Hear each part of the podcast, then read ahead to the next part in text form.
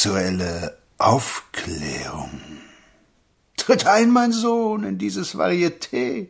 Die heiligen Hallen füllt ein lieblich Odium von Rauchtabak, Parfums und Essbuffet. Die blonde Emmy tänzelt auf das Podium, der erste und der einzige Geiger schmiert Collodium auf seine Fiedel für das hohe C.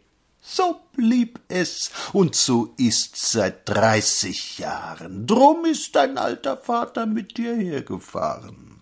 Sieh, jenes Mädchen, erster Jugendblüte, leicht rosa Schimmer ziert das reizende Gesicht. So war sie schon, als ich mich noch um sie bemühte, und wahrlich, ich blamiert mich nicht. Siehst du sie jetzt, wie sie voll Scham erglühte? Was flüstert sie? der die Motten kriegt. Wie klingt mir dieser Wahlspruch doch vertraut aus jener Zeit, da ich den Referendar gebaut.